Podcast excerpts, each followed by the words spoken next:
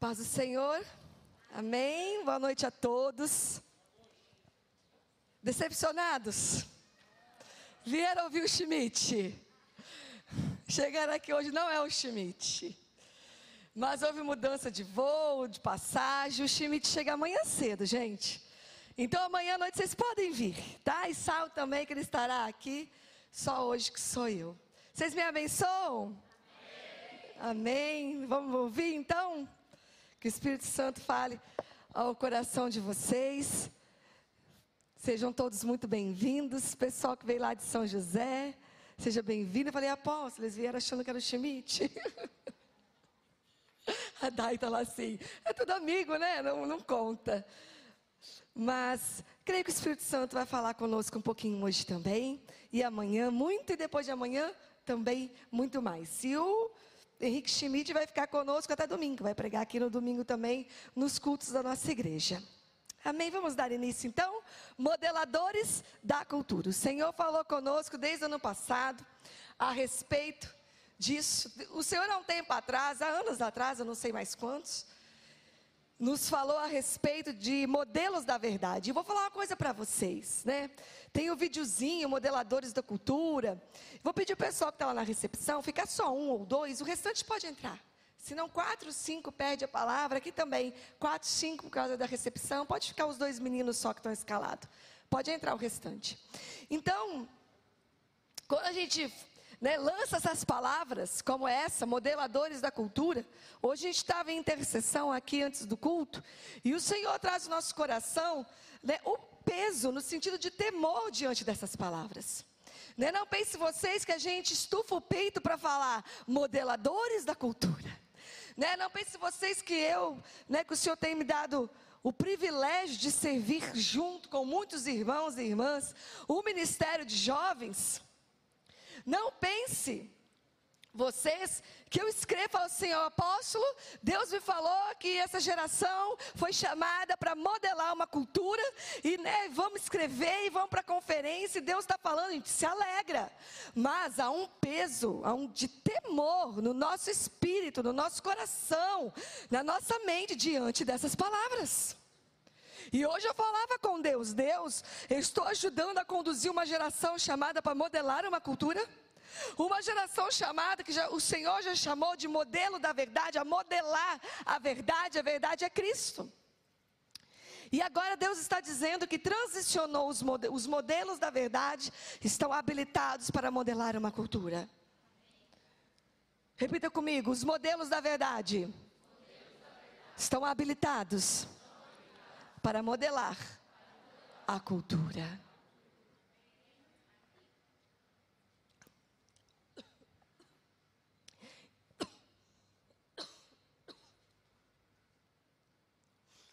Isso é tremendo. Mas isso nos faz sentir ainda menor diante de Deus e não maior. Isso nos coloca em um lugar de muito maior dependência. Isso nos coloca ainda no lugar de muito mais humilhação diante do Senhor. Quem somos nós diante do Deus vivo para nos escolher para tal missão? Diante de tal comissionamento. E eu quero começar dividindo com você essa palavra, nessa perspectiva, não de medo, mas de temor. Nós somos comissionados a modelar a cultura toda distorcida que nós vemos lá fora, com as nossas próprias vidas. E isso não nos traz medo, mas traz um temor, uma honra diante do Senhor, mas um temor de dependência. Vocês estão aqui? E modelar significa dar forma segundo um modelo. Né? Imagina quem trabalha com costura, né? Rosa um molde de roupa ali, os irmãos que trabalham com costura, molde de roupa. Você pega um molde de uma camiseta, coloca em cima do tecido, né? Deve ser muito mais do que isso, tá? Eu estou superficial. Eles vão aqui, tem profissionais aqui. Você risca e corta e faz um igual ao primeiro, ao protótipo. O protótipo nós já temos. Quem é o primeiro? Quem é o modelo? Quem é? Cristo.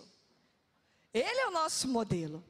Já está estabelecido o modelo. Nós não temos mais nada a estabelecer contra o modelo. Ele é o modelo. Mas se trata de modelar, manifestando a vida do modelo perfeito. Cristo já é o modelo perfeito. E não se trata de estabelecer nenhum outro modelo, a não ser manifestar a vida do modelo perfeito que habita em nós. Não tem nada nem criar modelos novos e muito menos também mesclar modelos. Em nada, em nenhuma área, em nenhum princípio da parte do Senhor. Em nada nessa palavra, em nada em relação aos princípios e fundamentos estabelecidos a partir da vida de Cristo nem inventar modelos e muito menos mesclar. Há um modelo e um desenho original já pré-estabelecido, perfeito, que é Cristo. E modelar a cultura parte do princípio onde nós manifestamos essa vida em que nós habita. Amém, queridos? E hoje eu vou pregar pastora para vocês nem teria condições, mas o Schmidt já vem com uma palavra muito profunda. Eu jamais teria condições de fazer o que ministrar, falar o que ele vai. E o Senhor me levou a ministrar particularmente as nossas vidas essa noite para dar início a essa conferência. E modelos bem-sucedidos se tornam inspiração. Agora, esse bem-sucedidos é uma palavra perigosa, né? Porque hoje bem-sucedido é tão distorcido. O que, que é bem-sucedidos? Né? É, fa é fama. Bem-sucedido é sucesso, que está ligado a. O que está ligado a sucesso hoje? Há muito dinheiro. Tem um casal bombando na internet, muito famoso essa semana, né? Um modelo completamente, não vou citar nomes, né? Mas acho que a maioria viu. Um modelo completamente distorcido da verdade de Cristo. Mas é, é, um, é, sucesso, o casal é sucesso, o cara é sucesso, a moça é sucesso, usa o nome de Deus, sucesso total. De muito dinheiro, de muitos likes, muitas curtidas. Um modelo bem sucedido se torna inspiração. Só que nós precisamos ajustar o nosso padrão do que é bem sucedido. E nós sabemos já, eu não vou me deter aqui, o que é ser bem sucedido em Cristo. Todas as coisas são acrescentadas a partir de uma vida centralizada no reino de Deus. Todas as coisas são acrescentadas, todas as bênçãos nos seguem, nós Conhecemos tudo isso a partir de uma vida cujo fundamento é Cristo. E isso é sucesso, que não está ligado a resultados externos, mas uma edificação da vida de Cristo em nós, uma maturidade que vai sendo evidenciada e vai frutificando. Isso é ser bem-sucedido. E esses frutos são nas mais diversas áreas: frutos do reino, frutos de filhos espirituais, frutos ministeriais, frutos de um casamento abençoado, frutos de uma vida abençoada financeiramente, frutos de saúde frutos das mais diversas áreas da nossa vida. Isso é um modelo que serve de inspiração. Essa geração está buscando, essa geração de jovens está em busca disso, de um modelo a seguir. E quando surge algo novo, rapidinho, um milhão de seguidores, porque agora temos um novo modelo, uma nova referência. Corre todo mundo para esse, daqui um pouquinho tem outro, e tem outro, e tantos modelos e tantas referências, porque é uma geração vazia de referências. É uma geração de jovens buscando propósito, pertencimento e referência, porque a maioria pertence ou foi gerado, porque nem pertence a uma família que não funcionou. Pessoas criadas em famílias disfuncionais. Talvez você, como eu, tenha sido criado numa família disfuncional, mas nós todos somos, né, nós todos estamos inseridos numa nova família e temos um pai perfeito. Mas fato é que pessoas criadas, geradas numa família disfuncional, ou tantas, podemos dar tantos nomes, são pessoas sem sentido de pertencimento a nada na vida. Então está sempre em busca de pertencer, e aí que vem os grupos, as tribos. Aí que vem tantas coisas que fazem se unir e falar: eu pertenço, nós sabemos que a adolescência por si só ela é uma fase de buscar pertencimento. Mas é diferente essa busca de pertencimento quando se trata de um adolescente, de uma família funcional que tem amor, que tem zelo, que tem cuidado, e a busca por pertencimento de um adolescente que não foi criado, gerado ali numa família funcional que tem esses pilares de educação, essa base de amor e segurança. A família disfuncional gera adolescentes e jovens inseguros, eles precisam pertencer a algum lugar. E às vezes esse pertencer para se sentir seguro está ligado a tantas coisas. É o que nós vemos dos jovens né, se entregando a vida para traficantes e, e meninas na prostituição, porque agora tem uma mulher, dona de uma casa, que acolhe meninas e quando vê um centro de prostituição e tantas coisas, das maiores até as mais simples. Essa necessidade de um grupo de amigos, essa carência emocional que, te fa que faz com que a juventude tenha essa necessidade de transpor todas as coisas. Eu transponho. Alguém me disse que fumar é errado, alguém me disse que beber, alguém me disse que sexo antes casamento. Eu não quero isso, mas eu preciso pertencer a alguém. Então eu faço algo. Essa é cultura estabelecida, uma necessidade terrível de pertencimento a algo ou a alguém, até que se encontre com um Deus a qual nós pertencemos. Necessidade de pertencimento que gera essa, esse desespero por referências, por modelos, necessidade de um ideal, de um pensamento, de um prumo. Um prumo que só um sacerdote pode dar numa casa. Um prumo que só uma família ajustada pode dar a uma vida. Um prumo que a cultura distorceu por completo. E cultura dita comportamento. Fala comigo, cultura dita comportamento. Então é assim, o apóstolo ele diz assim, que Satanás pinta quadros. Então ele cita o exemplo de Woodstock. Aquilo ali, tudo que aconteceu em Woodstock foi um quadro. Eu vou falar um exemplo mais contemporâneo, Big Brother. O Big Brother foi lançando modas e tendências. O Big Brother é um quadro pintado por Satanás. As novelas da Globo, eu assisti antigamente, foram quadros.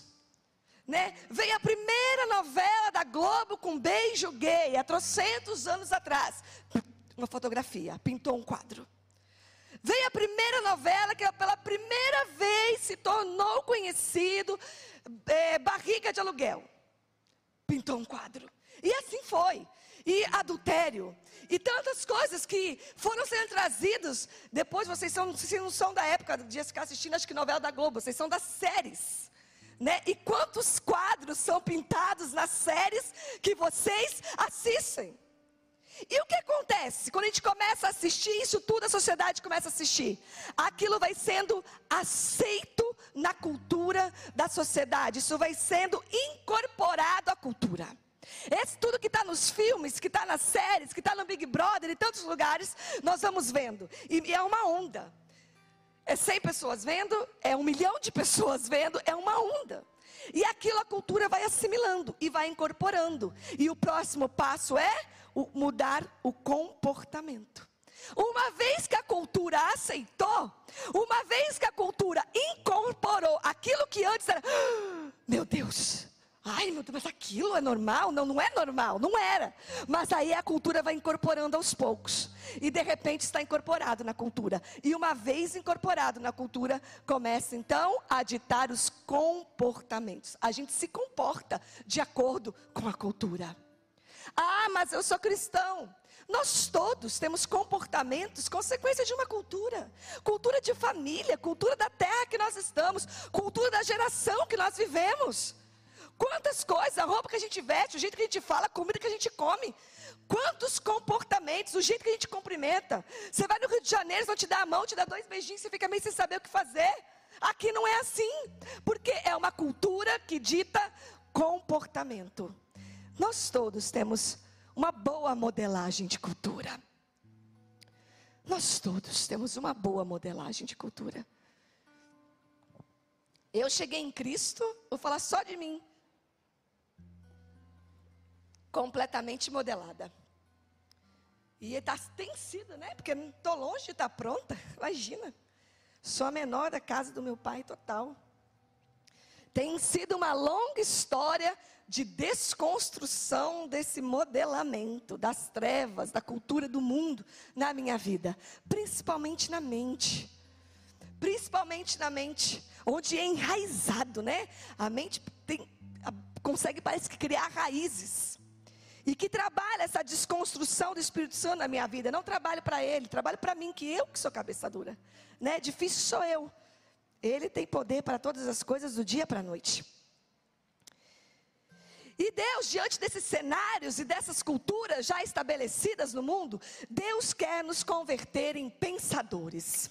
Fala assim comigo: Deus quer me converter em um pensador. Porque pensar é não se modelar ao que já existe. Se não formos pensadores a partir da mente de Cristo, a gente vai se modelar.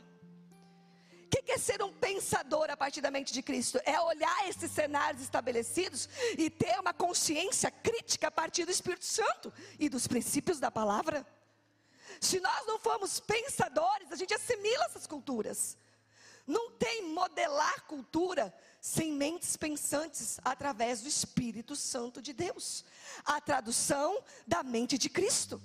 Nós temos que acessar a mente de Cristo e traduzir isso, pensar os pensamentos de Deus, senão a gente vai, sem perceber, vai entrando uma coisinha, é pequenininha, é só um desenho, é só um risquinho no meu corpo, é só, e vai aumentando, e a gente vai assimilando, e vai, e vai tomando forma, e vai tomando forma.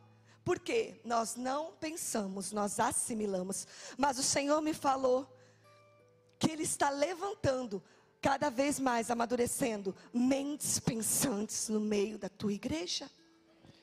Mentes pensantes. Não é ser intelectual, não é humanismo. Isso é um perigo eu falar isso, mentes pensantes. Então, eu vou me encher de ciência. Não, eu sim, eu tenho que ter conhecimento da ciência a partir de uma mente de Cristo. Eu tenho que ter conhecimento da psicologia, da neurociência, a partir da mente de Cristo. Se nós não formos, tivermos uma capacidade crítica a partir dos princípios da palavra, nós seremos assimiladores de cultura. E isso requer ser um modelador de cultura, requer sair dessa nossa zona de conforto. Zona de conforto, pastora, é porque eu creio muito que nós vamos ser muito sacudidos das nossas zonas de conforto. Isso daqui, gente, isso daqui é uma grande zona de conforto. Que delícia isso aqui. Eu passei quase um ano fora daqui ano passado. Isso daqui é, uma, é um lugar, eu não estou falando que Deus vai nos tirar do sonho de Deus. Jamais estou, não é isso que o Espírito Santo está falando. Mas este lugar que a gente senta, recebe, vai trabalhar na segunda-feira, ganha o nosso dinheiro, no domingo vem para cá, senta, recebe, vai para segunda-feira, trabalha a semana inteira, ganha o nosso dinheiro, corre atrás das nossas coisas, da nossa vida pessoal, de pagar as nossas contas, dos nossos, só dos nossos sonhos, volta no domingo, senta, recebe. Isso é uma zona de conforto. Tem uma palavra linda na Bíblia que saltou os meus olhos durante essa semana. Está em Esther. A gente lê, lê Esther e parece que Esther nunca acaba. É uma coisa, não sei, da onde que a gente, nós mulheres temos uma capacidade de aprender e o Espírito Santo falar com a gente o livro de Esther.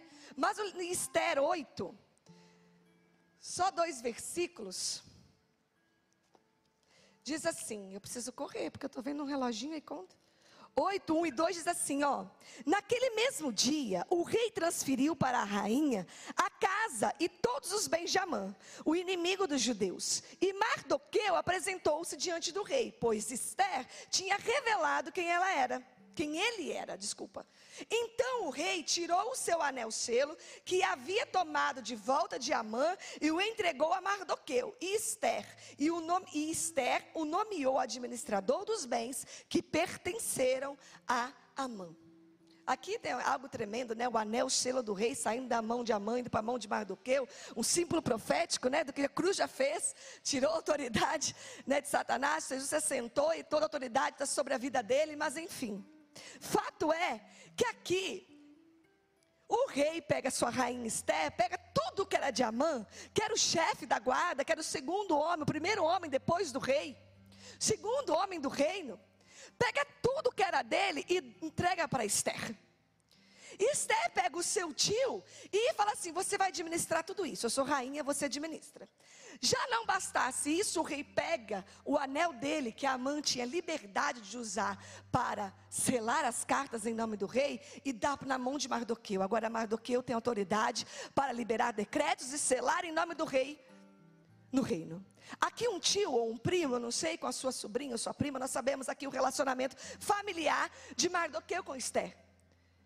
E quando isso tudo acontece, no versículo 3 diz assim: Todavia, Esté voltou a rogar ao rei, e lançando seus pés dele, implorou-lhe em meio a muitas lágrimas que revogasse o plano maligno de Amã. E aí ela pede o rei novamente e intercede pelo seu povo. Vocês conseguem entender algo aqui?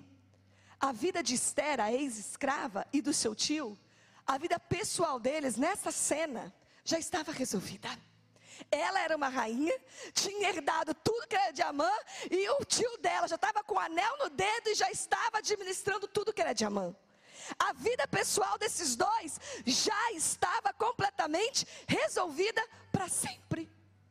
Só que diante daquilo, diz a palavra, todavia, Esther vai de novo aos pés do rei e em lágrimas intercede pelo seu povo. Aqui tem uma chave para governo e para modelar cultura.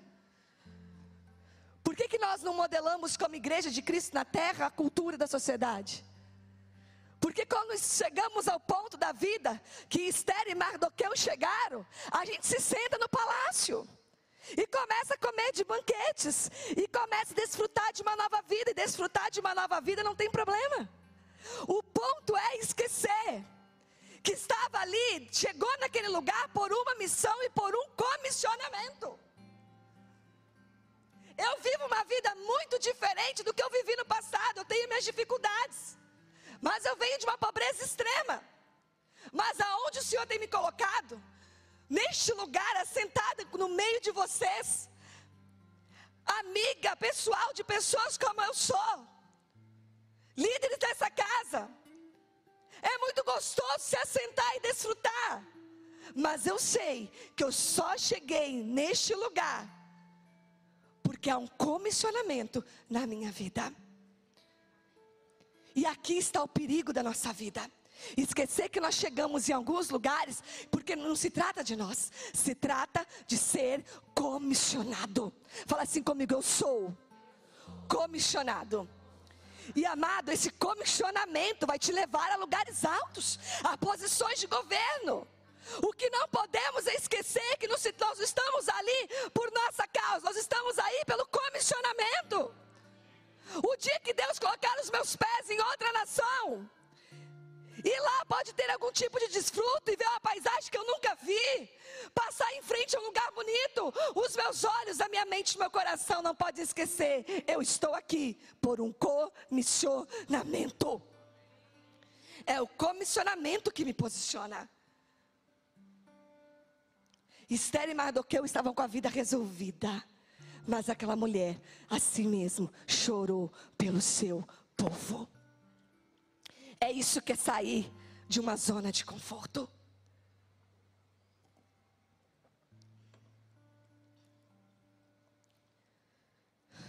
Não tem governo sem compaixão. Fala assim comigo: não tem governo sem compaixão. Não governo de Deus, obviamente, né? A gente não precisa abrir esse parênteses, mas corações que têm compaixão são corações que serão elevados a governo. Guarda isso no seu coração, jovem. Governo é lugar de pessoas levantadas por Deus para governo. São pessoas capazes de chorar pela dor do outro. Porque líderes levantados por Deus são líderes servis. Líderes levantados por Deus são líderes servis. E esses líderes têm compaixão, porque saem da sua zona de conforto pela dor do outro. Não foi assim com Neemias? Uma das maiores características dessa geração é o egoísmo.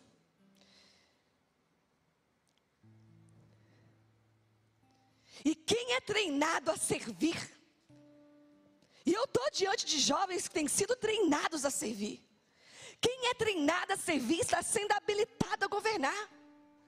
Porque líderes levantados por Deus para governo são líderes com coração para servir, um coração de compaixão, um coração como de Esther, um coração como de Neemias, que chora por um povo. Algo tem que fazer o nosso coração chorar. É esse coração de compaixão que nos posiciona em governo.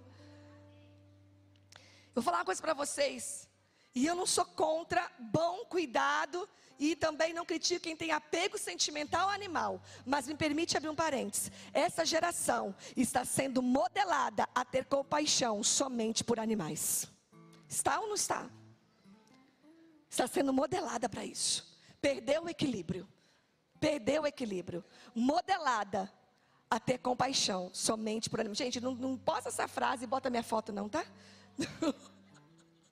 Não complica lá fora.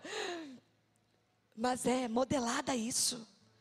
Não chora por uma família, como está cheio em Taubaté, dormindo debaixo das marquises. Mas ai dos vereadores se não correr atrás de um cachorrinho abandonado, perdido na rua para ver a confusão.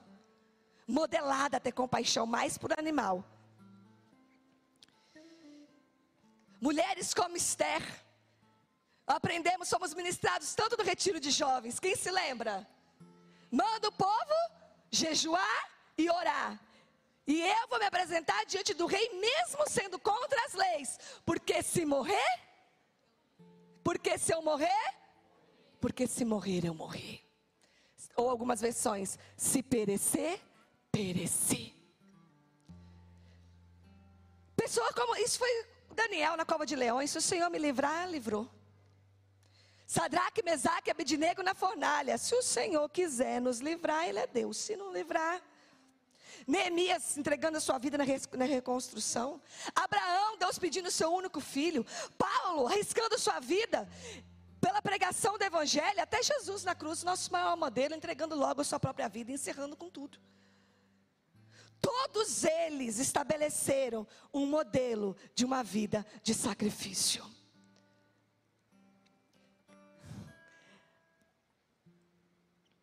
Pastora, mas é conferência de jovem, né? Ai, gente, vocês reclamam com Deus que colocou eu, porque eu tento ser mais jovem, mas eu não consigo. Vocês arrumam aí, ora com Deus, Deus, pede uma líder para nós. Uma pastora. Amém. Mas Deus tem nos falado, eu já falei com, com os jovens que estão mais próximos, líderes que Deus tem nos falado sobre isso. Modelar uma vida de sacrifício para uma geração acomodada e egoísta. Você quer ver algo que contrapõe o modelo da cultura de, hoje em dia, desse tempo? Você se dar para alguém. Você fazer algo por alguém sem querer nada em troca. Você simplesmente se doar. Renúncia. Dizer não escolhas. Isso contrapõe completamente a cultura desse mundo. E Deus tem me falado sobre modelar uma cultura de sacrifício. E não é um sacrifício penoso, mas é uma vida sacrificial. Fala de uma oferta ao Senhor, onde Ele é tudo em todos, o tempo todo. Como o apóstolo Cristiano tanto nos ensina que ele não é a nossa prioridade, mas ele é tudo. E se ele é tudo, ele tem o meu tudo. Eu não tenho nada e eu não sou nada, é tudo dele e tudo ele é para ele, a hora que ele quer, do jeito que ele quer. E para o mundo isso é sacrifício. Quanto para nós é maior privilégio porque Ele é o Rei dos Reis, Senhor Senhores, é o dono de tudo, do nada Ele faz tudo. Ele é o Deus que restitui, o Deus que leva, o Deus que devolve, um Deus que um dia é uma história, uma história diferente, e só nós sabemos as nossas aventuras da vida com Deus. Mas isso é tido como um sacrifício. Mas uma vida de sacrifício, de renúncia, de dizer não, se morrer, morrer Vida como esses homens que eu citei, essas mulheres, heróis da Bíblia cita como heróis da fé, todos eles tinham uma característica em comum. Eles confiavam em Deus. Fala assim: confiar. Deus me falou sobre modelar uma cultura de confiança. Uma cultura de confiança. Ser um modelador da cultura é para pessoas que confiam em Deus. Não tem como você modelar uma cultura sem confiar em Deus. Porque a cultura do reino de Deus contrapõe os padrões desse mundo e às vezes isso custa. Quando, por exemplo, vou voltar no meu exemplo, eu esperei 10 anos para casar, eu estava modelando uma vida, e eu estou falando com muita humildade, é difícil falar isso, né? eu estava modelando, né? Mas uma vida de esperar em Deus, por 10 anos, sem ficar, sem tocar, sem abraçar, sem beijar, sem Não só eu, como tantos outros jovens. Há muito tempo vivem assim nessa casa. Estou falando de mim porque eu estou ministrando, poderia ter dado outros exemplos. Só que isso contrapõe uma cultura. E a, além das suas tristezas pessoais de sonhar e querer e não acontecer, tem as cobranças. Tem as críticas. Por que, que você não toma atitude? Por que, que você não se apresenta? Por que, que você não sai? Por que, que você é isso? E as meninas, as meninas estão fazendo assim para mim. E por que aquilo? E Natal é uma delícia, né? Reunir a família inteira, os primos tudo casando e você ficando. É aquela cobrança sem fim. E custa. Não é um lugar gostoso. Contrapõe a uma cultura onde os jovens né? E com muito respeito, mas até dentro das igrejas estão para lá e para cá, o tempo todo se olhando, ofertando, ficando, se conhecendo, terminando, conhecendo o outro, ficando. Mas nós decidimos, nós decidimos modelar uma cultura de espera. O Senhor me falou de uma cultura de espera. Diferente, né? Mas custa. Porque hoje nós vemos, e eu falo isso com muita, não sou, tenho tanta propriedade para falar. Estava conversando outro dia com o pastor Ezequiel, ele é de outra geração, ele não está aqui para zoar ele, né? Tá? Está aqui, pastor Ezequiel. Ele é de outra geração. A gente estava indo junto, ele dirigindo, a gente falando, ele falou assim: sabe o que acontece, Zê? E ele é das antigas, né? Família já cristã. E ele falou assim: essa geração está se convertendo muito superficialmente.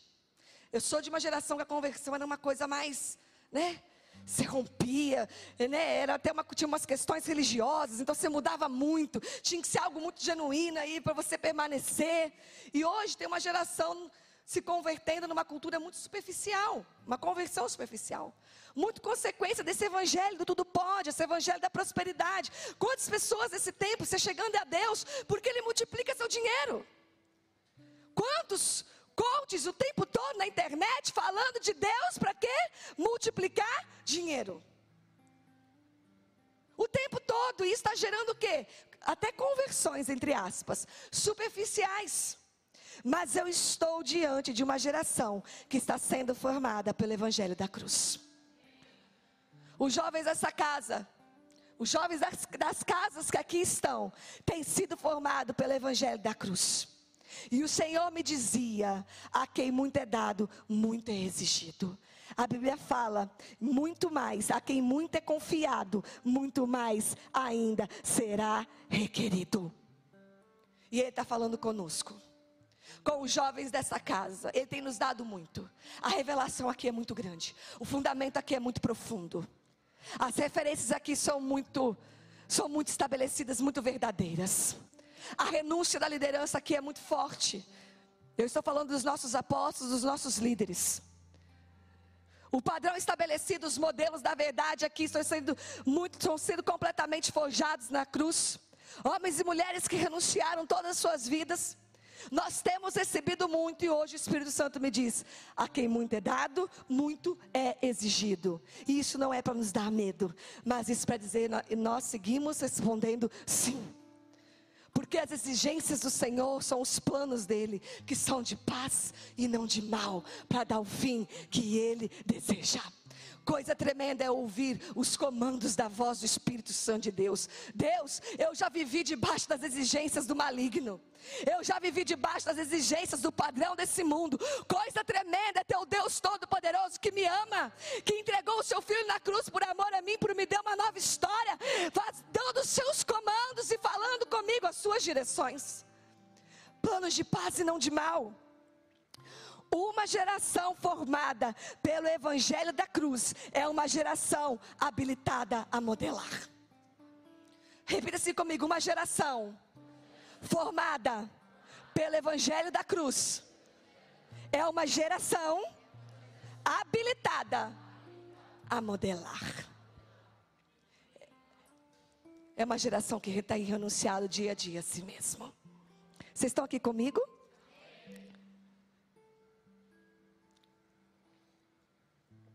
Geração de órfãos é uma geração que não confia. Como que um órfão confia em alguém? Por isso, Deus está falando de modelar uma cultura de confiança. As pessoas não confiam que a gente é de verdade. Passei por muito isso na política. As pessoas não confiam que a gente é de verdade, ou que a gente é uma verdade. As pessoas não confiam. Quantas de vocês aqui já testemunharam? Quando eu cheguei aqui, vocês me amaram tanto que eu achei assim: não, esse pessoal quer alguma coisa comigo. Mas eu entendi que vocês me amavam. Mas aí o meu pai, tem gente rindo aqui na frente. Aí o meu pai e a minha mãe falaram assim: olha, fica pé atrás. Estão fazendo isso tudo por você. Já já vou te pedir algo. Porque é um povo órfão. O órfão não tem capacidade de confiar em nada, nem ninguém. Eu cheguei aqui assim, desconfiada, desconfiada, e fui desfeita pelo amor de Deus. Manifesto até através da vida das, das pessoas dessa casa, principalmente pela vida do apóstolo L, pela vida da Leila não está aqui, você está vendo de casa, do apóstolo Cristiano. Essas famílias que abriram suas casas como nossa família. Da profeta Camila que já veio comigo, a cá. A Suzana e tantas pessoas, a pastora Arcas, Eliana e pessoas que Deus foi acrescentando dia após dia e se tornando minha família. E desconstruíram as minhas defesas pelo amor. Deus quer desconstruir as suas defesas pelo amor. Uma geração formada pelo Evangelho da Cruz é uma geração que persevera. O maior problema dessa geração de não modelar nada é porque é inconstante. Não modela nada porque é inconstante. Hoje tem uma pessoa bombando do Evangelho. É na política, é nas artes, está famoso, está fazendo, está acontecendo, tem milhões de seguidores. Amanhã, cadê? Separou da esposa. Amanhã, cadê? Sumiu. Adultério. Amanhã, cadê? Se perdeu, não sei o que lá. Inconstante. E esperar é uma palavra fora de moda na cultura de hoje. Eu tenho dois filhos pequenos. Vocês vão se identificar, eu acho. Vocês são mais parecidos com ele do que eu sou, né? sete anos e cinco anos. Mamãe, eu quero assistir tal vídeo no YouTube. Pega o celular e aperta o botão. No pensamento deles, está demorando carregar o vídeo, alguns segundos. Mamãe não está carregando. O que está acontecendo? Não entra. Esse celular. Falo, Espera 10 segundos. Eles não conheceram a internet de escada e nem a muito a maioria de vocês. Mas é uma geração do imediatismo. E a palavra espera, esperar é para quem confia. Quem não confia não espera.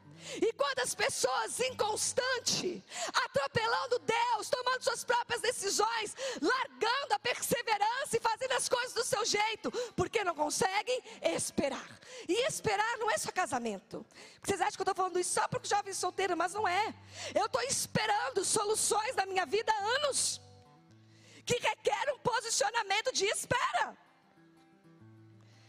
Esperar E não estou falando para vocês se acomodarem em todas as situações da vida de vocês, mas é discernir os tempos e as movimentações, sem atropelar a movimentação de Deus.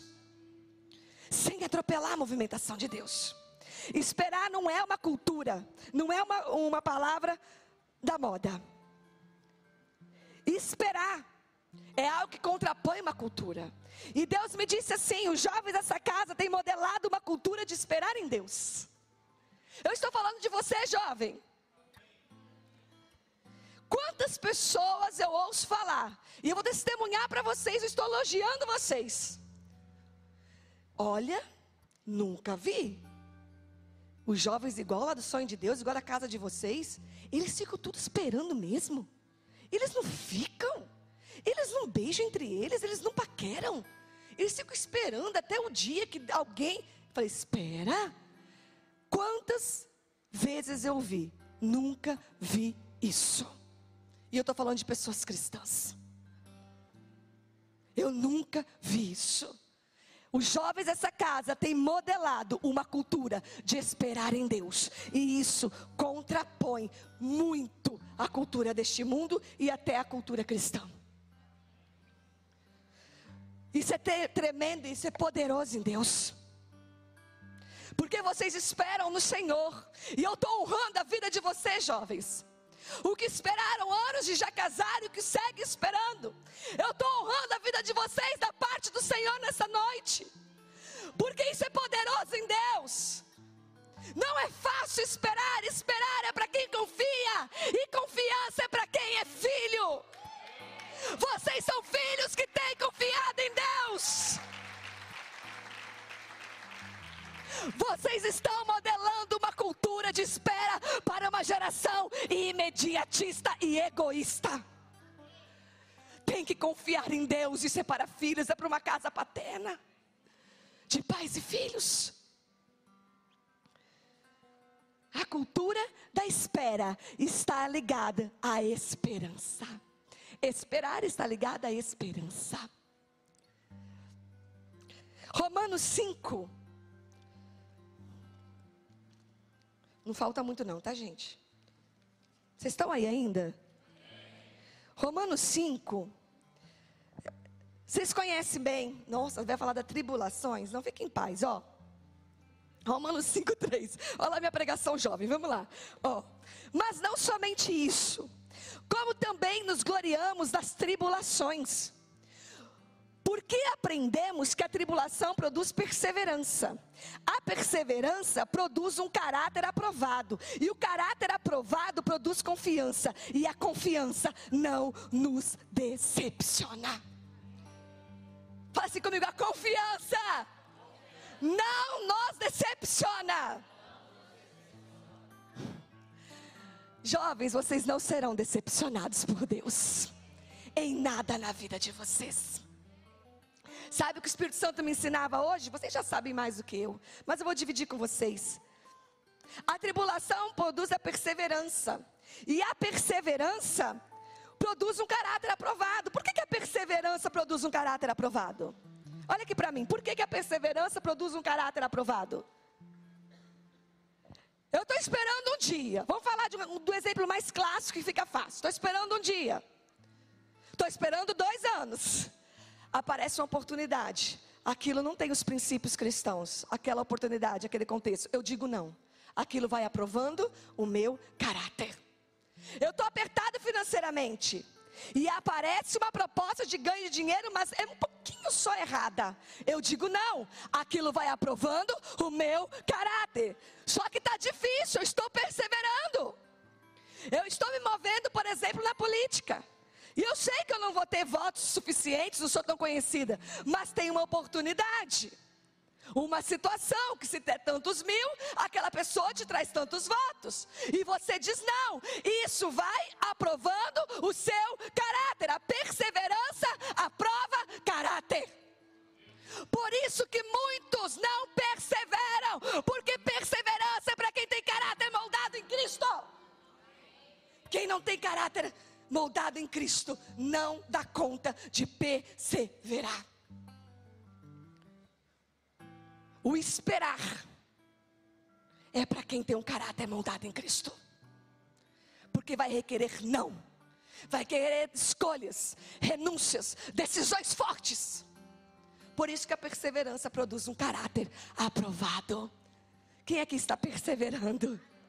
Está tendo seu caráter moldado a Cristo, dia após dia. E o caráter aprovado produz confiança.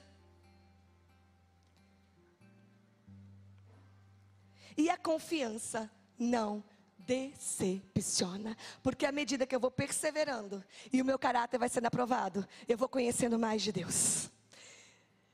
E à medida que eu vou conhecendo mais de Deus, mais eu confio. E a confiança não nos decepciona. Jovem, Deus está dizendo para você. Homem, Deus está dizendo para você. Mulher, Deus está dizendo para você. Zelinda, Deus está dizendo para você. A confiança não nos decepciona.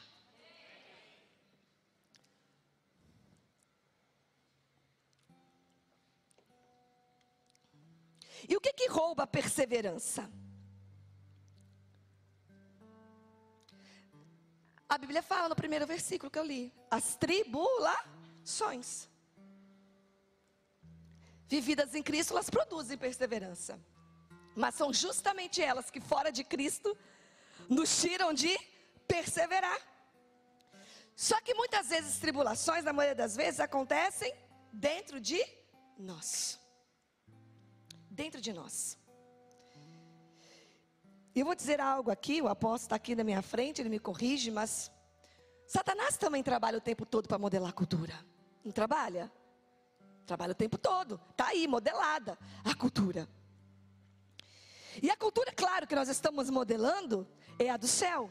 Esse é o nosso comissionamento. A comissão cultural que nós falamos no painel governo, né? Trazer o reino de Deus, os padrões, os princípios, os valores, a paz, a alegria, a justiça do reino de Deus para a terra. Os filhos de Deus são comissionados a isso. Mas os filhos das trevas também trabalham por uma cultura que contrapõe o reino de Deus. A Bíblia fala do céu, a cultura do céu, mas a Bíblia também fala de um inferno. Eu não quero falar de um lugar de enxofre, eu nem tenho Bíblia, teologia para falar do inferno, mas a Bíblia fala que é um lugar de tormento, que é um lugar de separação eterna de Deus. Seja ele o que for, a gente sabe que é um lugar de separação eterna de Deus. E isso traz tormento, que é o contrário de paz. E do mesmo jeito que o Espírito Santo quer produzir paz em meias tribulações, Satanás trabalha para produzir tormento em meias tribulações. Porque ele também trabalha para que a cultura, nós venhamos viver a cultura dele na terra. Quantas pessoas não estão nem no céu nem no inferno?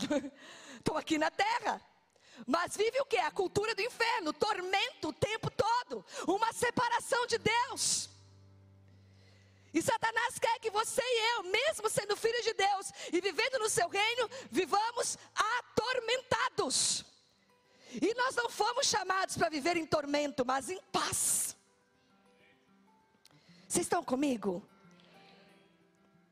E Deus me falava que pessoas cheias de tormento estão impossibilitadas ou se torna difícil manifestar essa cultura do reino.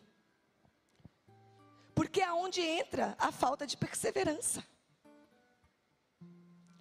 É onde vai embora a confiança. E quantos jovens eu converso e estão cheios de tormento na mente? Não sou aceito, é o modelador da cultura. Está aqui ouvindo a pastora Zelinda, amanhã vai vir o Schmidt, e vai vir outro, e vão vir outro, e tantas palavras tremendas nessa casa, mas está sentada aí ouvindo e está assim, mas eu não sou aceito. Mas eu estou ouvindo isso tudo, mas eu não sou amado. Eu não sou capaz. Eu não serei feliz. Eu nunca vou ganhar dinheiro. Eu não vou casar. Eu não sou bonita. Eu não tenho amigos. Tormentos tormentos internos. E sabe o que, esses tormentos fazem? Sabe o vídeo que nós divulgamos dessa conferência? Ficava assim os jovens, né? Não era? Na cultura desse mundo? Sim, com a mão assim? Sim. Atormentados. deste mundo, ela trabalha o tempo todo para gerar tormento. Você olha as redes sociais, tem um padrão lá das pessoas do mundo que não dá para atingir, e aquilo gera tormento. Como que tem aquele corpo do filtro? Como que tem aquela pele do filtro do Instagram e aquele cabelo? Não tem. Não tem. E aquilo vai gerando tormento. Como que pode alguém trabalhar tão pouco e viajar toda semana? Se começar a acompanhar aquilo, esses padrões da cultura do mundo, você vive atormentado. Porque os filhos das trevas trabalham por tormento. E sabe o que esse tormento quer fazer conosco? Encasular. E vai nos oprimindo. E cadê o brilho daquela pessoa? Cadê o brilho daquele jovem? Cadê o sorriso no rosto?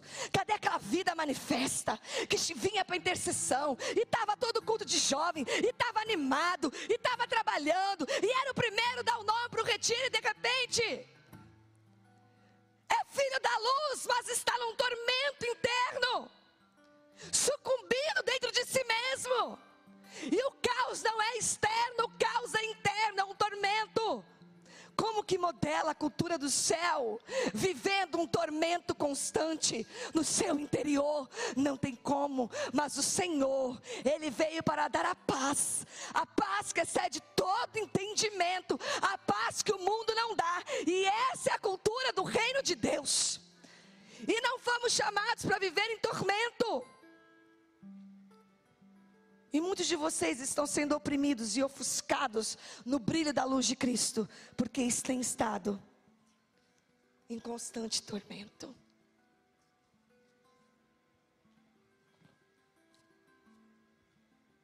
Tormenta nas trevas e nós somos chamados para resplandecer a luz de Cristo. Fomos chamados a modelar uma cultura de paz, resplandecendo a luz de Cristo. Eu estou ministrando na sua vida neste momento. Porque eu sei que vocês estão olhando para mim. E o Espírito Santo revela e os olhinhos entregam os tormentos da alma de vocês. O agitar da alma de vocês, dos pensamentos de vocês. Não pense que eu também não passo pelos momentos de, como que é que a psicologia chama? Pensamentos hã? intrusos que tiram a paz da nossa mente. Onde está tudo feito em Deus. Mas as marcas, as coisas que vivemos, os traumas, o tempo todo comparecem com o tormento. Mas nós confiamos no Deus da nossa salvação. Por isso, em paz, nós esperamos no Senhor. Fala assim: Eu vou esperar em paz. Coisa terrível, eu já passei, já estive nesse lugar. Esperar em tormento. Eu estou esperando, mas eu não creio. Eu estou esperando, mas está demorando. Eu estou esperando, mas está sofrendo. Eu estou esperando, mas eu tô, quero ficar numa caverna. Que o Senhor nos chamou para esperar em paz.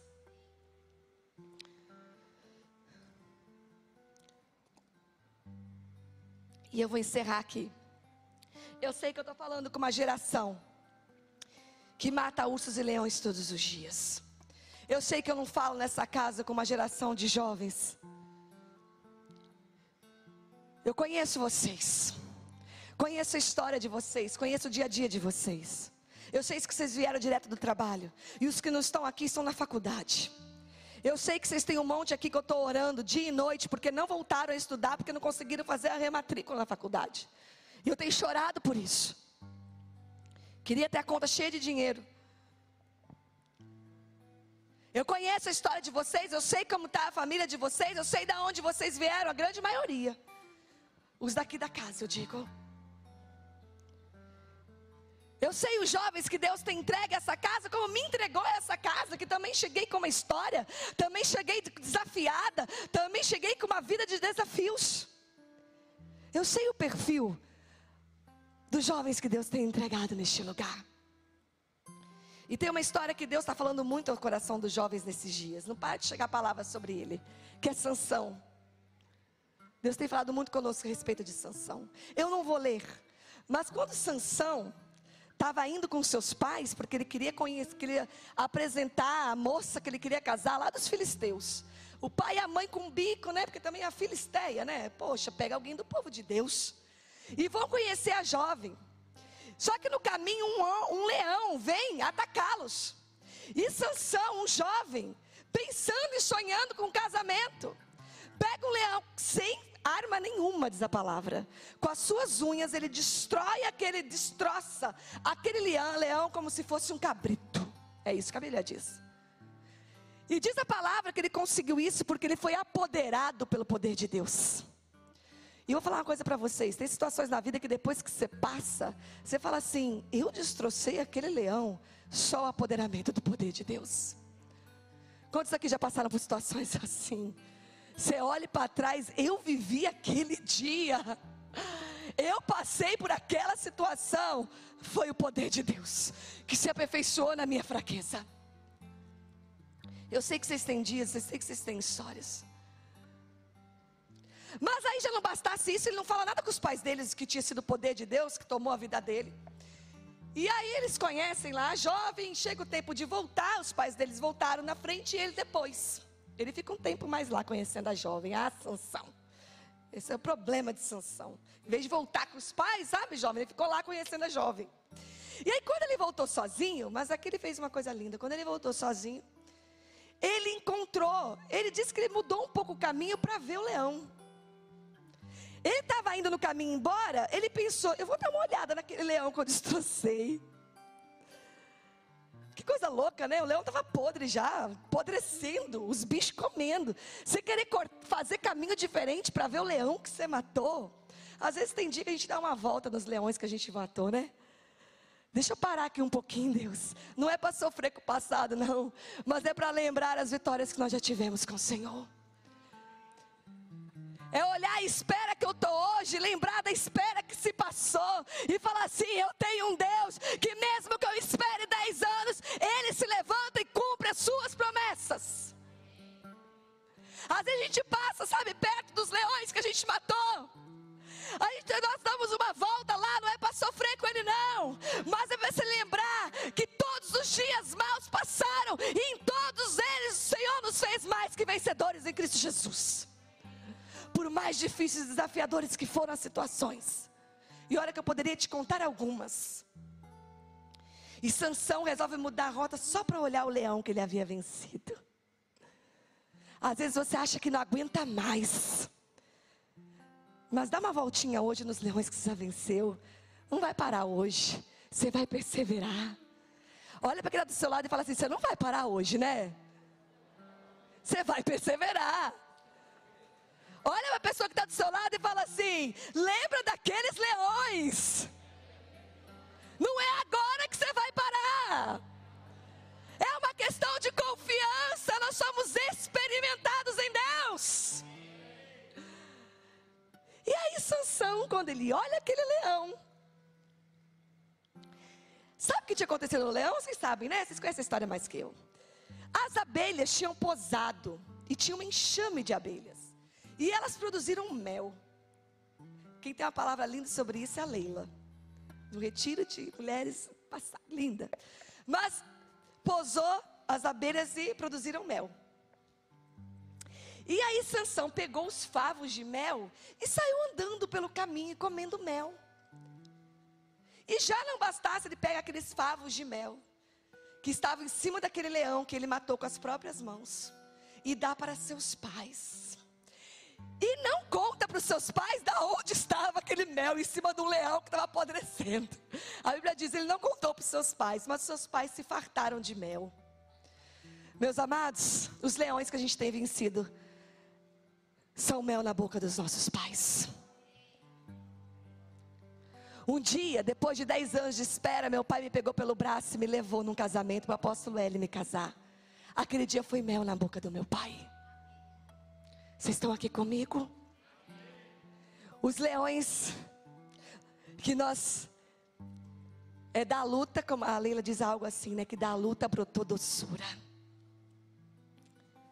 É olhar para esses leões aí que eu e você sabemos como somos. É a mesma história da fornalha, nem cheiro de fumaça. É olhar para esses dias difíceis que eu estou falando e ver o que eles produziram da parte de Deus na minha vida. E a glória de Deus manifesta na minha vida, a edificação do filho dele, do filho dele em mim, através desses processos, ser como mel em vista da dor daqueles dias. Vocês entendem? Você olhar para o leão e falar assim: olha o que Deus fez na minha vida naquele dia difícil, naquela situação adversa que eu perseverei. Se eu tivesse desistido ali, hoje eu não comeria o mel que eu como na minha casa com meu marido, com os meus filhos. Porque a luta virou mel, porque espera um dia vira mel e adoça a boca da geração que veio antes de nós. Tudo que nós produziremos, ou já estamos produzindo um pouco, é mel na vida do apóstolo Ele. Falar, P. Voltamos da luta. E toma mel para você comer, para o Senhor comer. Você entende? Sabe o dia que os casais entram aqui e dão um beijo, primeiro beijo no altar pela primeira vez? Pai, mãe, apóstolo L, toma mel para o Senhor comer. Adoça a tua boca, deleite-te com a minha vida, porque eu esperei, perseverei e agora tem mel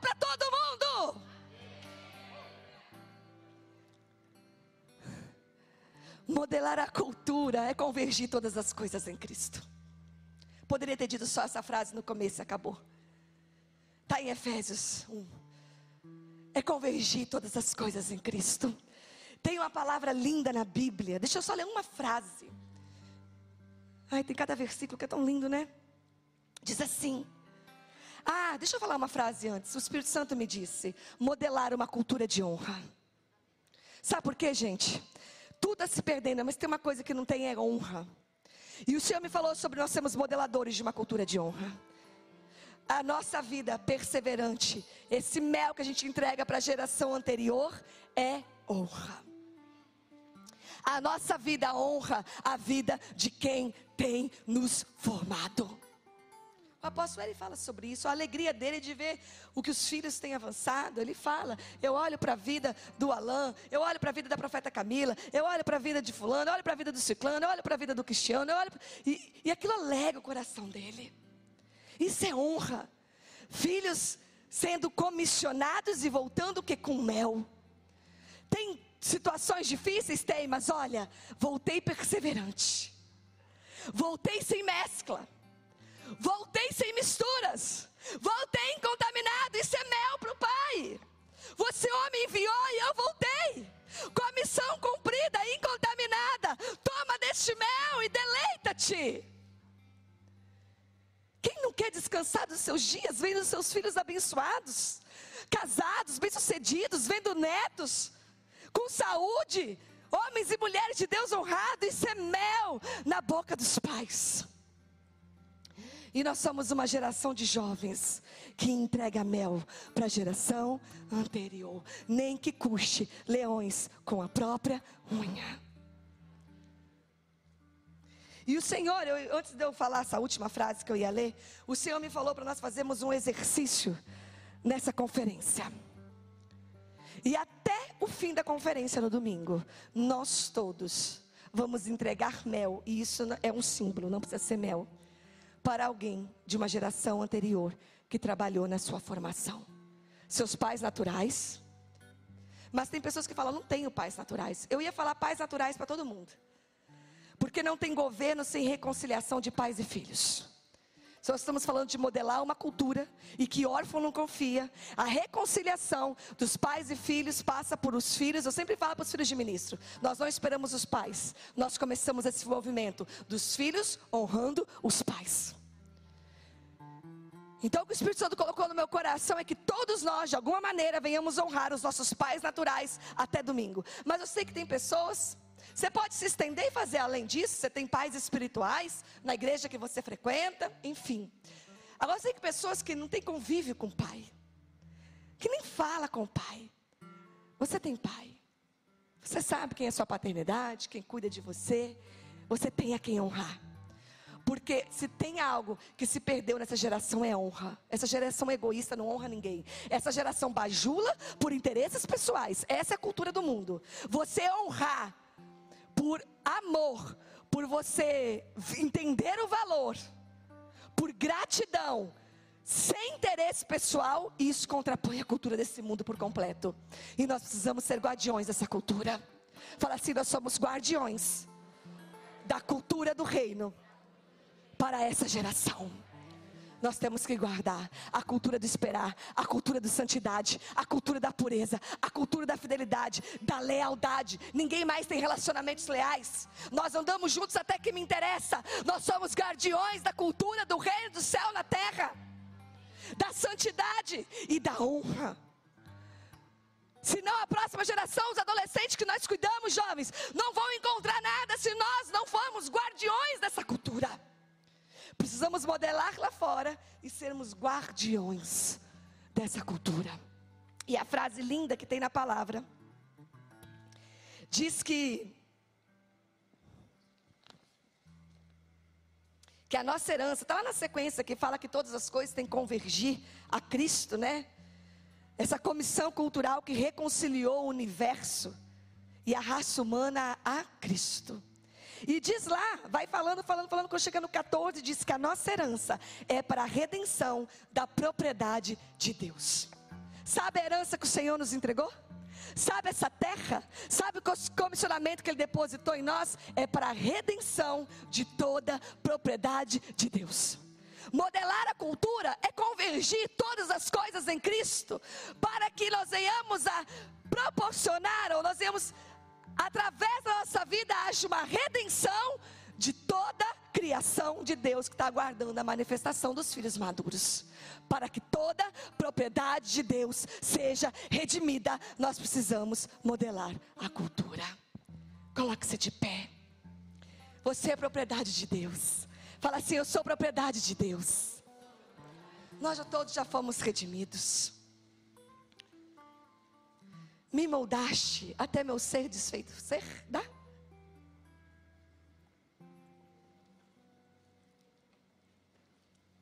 O que, que nós vamos Jovens, o que a gente vai falar para Júlia? Canta, Júlia. Ela ficava com vergonha no retiro, Alain, e a gente falava para ela: Canta, Júlia. Hoje ela não está com vergonha, não. Hoje ela está com a Alain do lado dela. Ou está com mais, né? Feche seus olhos. Eu quero fazer uma oração específica por você nessa noite, para a gente encerrar.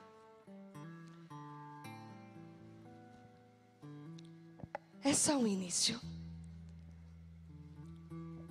Mas eu não quero despedir você sem nós orarmos por esse lugar de tormento. Onde você estava? Ah, chegou agora? Não pode ficar escondido, né? Que segura. Eu estou aqui falando do mel, do Sansão. Feche seus olhos. Eu quero orar por você. Deixa o louvor ministrar o nosso espírito. Eu vou fazer um convite a você. Quem nós temos de ministro aqui para me ajudar a orar? Ah, tem o Kleber, tem o Hilton. O Hilton foi embora. Tem Jessiquinha, tem Henrique. Tem a Cíntia, tem o pastor Ricardo, tem bastante. Tem a Linda, Jéssica Paola. Nós vamos orar sim. Nós temos bastante ministros. E a mestre Glaucia está aqui. Estava, né? Não vejo. Mas eu quero chamar você à frente, enquanto a adoração vai, vai ministrando, você vai vindo. Feche seus olhos que ninguém vai ouvir ninguém. E olha, que eu precisei receber oração nesse sentido essa semana. Por tormentos no meu interior. Um tormento na mente. Ninguém está livre desses processos. Você que ouviu essa palavra e falou: Eu quero ser um modelador da cultura. Mas hoje o Senhor tratou comigo a confiança, a perseverança. E meus pés, olha, até que os meus pés eu segurei de vacilar, mas o meu coração, que vem antes que os pés, que quando os pés vacilam, o coração já está longe. os meu, meu coração, os meus pensamentos. Ou simplesmente eu não me sinto apto a ser o modelador da cultura, porque eu estou nesse tormento de incapacidade. É o ano de ser habilitado, eu estou o tempo todo eu me sinto inabilitado. E as palavras liberadas nessa casa são grandes demais para mim. Vem aqui na frente, quem quer receber uma oração? Quem quer pedir o Espírito Santo para invadir de dentro para fora você, tomando o seu interior, tomando a sua mente, desfazendo esses tormentos na sua mente, nas suas emoções atormentadas, medo de não casar, medo de nos prosperar, medo de não pagar a faculdade, medo de não pagar a faculdade, medo de não ser aceito, medo de não ser aceito, de não ter amigos, de ninguém nunca gostar de você. Quantas vezes eu ouvi ser muito chata, ninguém vai querer casar com você, vem mais à frente para caber todo mundo. Eu vou desligar a TV Rica para vocês não ficarem vergonha de ir no meio. Você que está nos acompanhando através da TV Rica. Esteja conosco a partir das 19h30 amanhã. O pastor Luiz Schmidt, Rick Schmidt, estará conosco. Será uma bênção. Deus te abençoe. Obrigada por estar conosco até agora.